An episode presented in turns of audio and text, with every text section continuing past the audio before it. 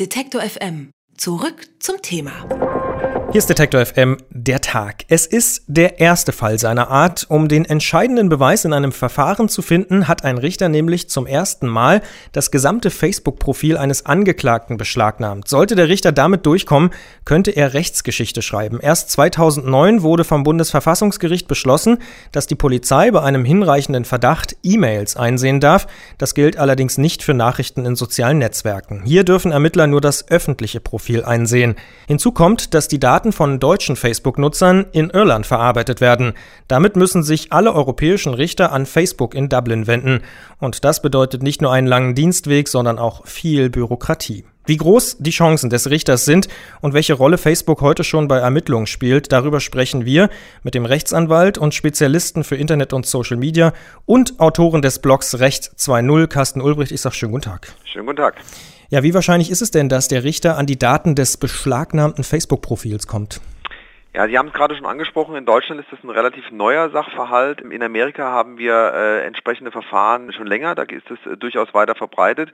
Dieser Beschlagnahmebeschluss mag zwar jetzt bezüglich Facebook was Neues sein, aber bezüglich E-Mail-Accounts haben wir es schon länger. Es gibt da natürlich gewisse Rechte auch der Betroffenen zu beachten. Man darf da nicht zu weit eingreifen, aber wenn der Richter das im Prinzip spezifiziert, was er für Informationen raushaben möchte, dann ist es durchaus denkbar, dass auch so ein Beschluss durchgeht. Wem gehört eigentlich so ein Profil? Also Facebook selbst oder dem Nutzer oder wem? Aus juristischer Sicht muss man sagen, ich habe einen Vertrag mit diesem Anbieter. Das sind diese Nutzungsbedingungen, die ich normalerweise nicht durchlese, aber akzeptiere. Das ist wie gesagt der Vertrag, der äh, das Verhältnis zwischen mir und dem Plattformbetreiber widerspiegelt. Und äh, so gesehen bin ich zwar der Inhaber, aber natürlich die Daten liegen auf den Servern des Anbieters und die Rechte, die ich habe, die ergeben sich einfach nur aus den Nutzungsbedingungen. Wie ist das eigentlich bei so Agenturen beispielsweise? Es gibt ja viele Werbeagenturen, die betreuen für Firma X ein Facebook-Profil. Wem gehört es dann eigentlich? Ja, das ist eine Frage des Einzelfalls, wie die Juristen so schön sagen. Da gibt es eine Vielzahl von Einzelfragen, die man sich da stellen muss. Wir haben tatsächlich vor kurzem gerade äh, in den USA einen, einen Streit gehabt, wo ein Mitarbeiter einen Twitter-Account hatte, ein Twitter-Profil, dieses Unternehmen verlassen hat und das Unternehmen dann diesen Twitter-Account raushaben wollte, beziehungsweise 340.000 Dollar Schadenersatz für diesen Twitter-Account haben, weil eben der Mitarbeiter da eigentlich für das Unternehmen getwittert hat. Insoweit sind das Fragen, die uns in Zukunft noch sehr stark bewegen werden. Bis jetzt wird ja der Nachrichtenverkehr auf Facebook noch nicht so behandelt wie E-Mails, jedenfalls in Deutschland. Sie haben es aber schon angesprochen, in den USA gehört das schon fast zum Alltag, dass Ermittler und Anwälte Zugriff auf die Daten von sozialen Netzwerken bekommen. Wird es sich in Deutschland auch in diese Richtung entwickeln?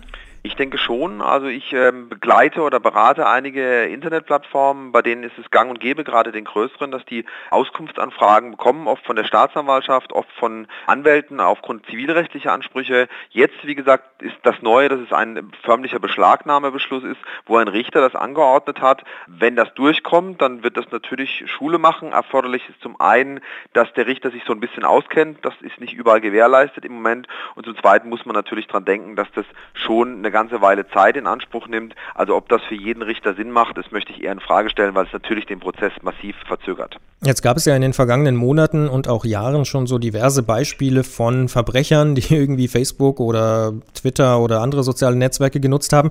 Wie aktiv wird denn das soziale Netzwerkgeflecht, sage ich mal, genutzt von Ermittlern, von Staatsanwälten, von Richtern oder vielleicht auch von der Polizei heute schon? Also in Deutschland, wir sind ein Rechtsstaat, da kann man nicht einfach das so überwachen. Da gibt es gewisse sogenannte Ermächtigungsgrundlagen, die stehen im Gesetz, unter welchen Voraussetzungen denn eine Staatsanwaltschaft oder ein Richter Zugriff auf Informationen nehmen darf. Das ist sehr beschränkt. Natürlich sind da die Grundrechte der betroffenen Menschen zu achten. Wir denken an Datenschutz, aber wir denken natürlich auch an die Kommunikationsfreiheit.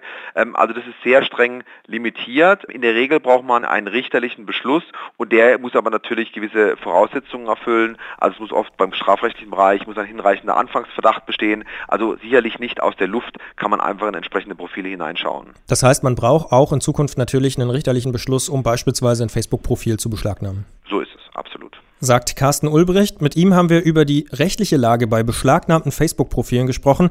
Ich bedanke mich sehr für das Gespräch. Vielen Dank.